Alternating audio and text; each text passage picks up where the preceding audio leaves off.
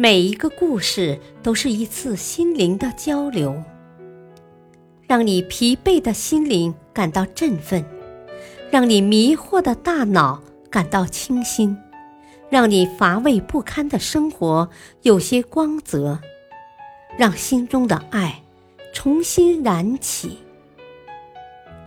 小故事，大道理。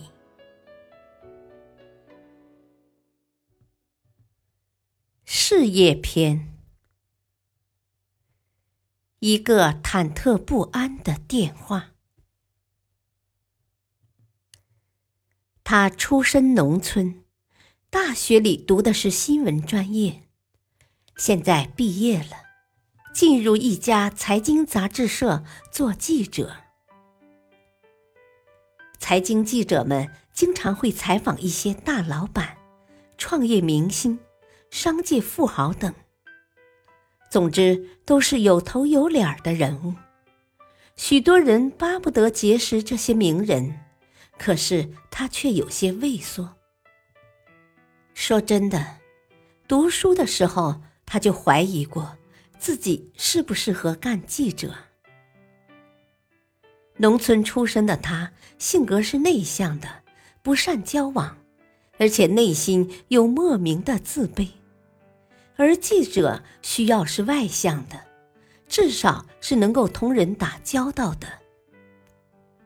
畏缩归畏缩，采访任务还是落到他头上来了。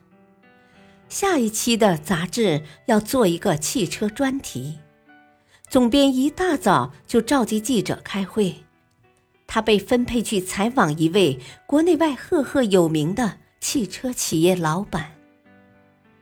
怎么联系上这位老板呢？怎么让他同意我的采访呢？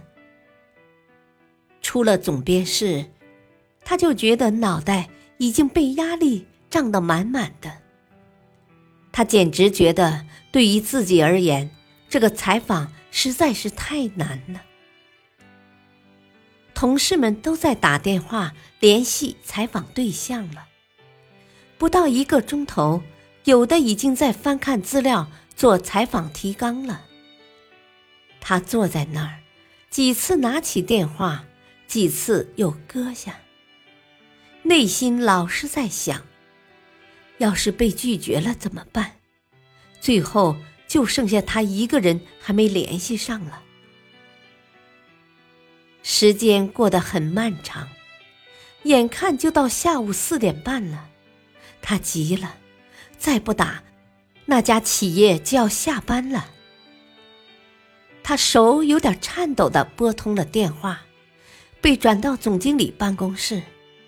接电话的是总经理的秘书。他怯弱而又小声的询问，说明意图，连话都有点不连贯了，结结巴巴的。幸好秘书看不到电话这端他涨得红彤彤的脸。秘书说：“他要跟老板确认一下，待会儿给他回复。”他留下自己的办公电话，如释重负的放下电话，心脏通通的还在跳，等着回音。十分钟不到，那个秘书的电话就来了，说老板这个星期在家，下周要出国，要他赶快准备两天后来采访了。问题解决了，他长长的松了一口气。早知道这么容易，他就不需要煎熬一整天了。你知道，克服胆小的良方是什么吗？那就是行动，勇敢的去行动。你早该这样了。一位女同事笑着说。大道理。生活中，面对自己经历的每一件事情，都需要勇气去尝试，正视并克服心中那所谓的畏怯，用最直接的方式去付诸行动。尤其是人生的第一次，之后你会发觉，所有的问题和困难都避你远去，一切都变得是那么的简单了。感谢收听，下期播讲：不自信会把微不足道的难题放大。敬请收听，再会。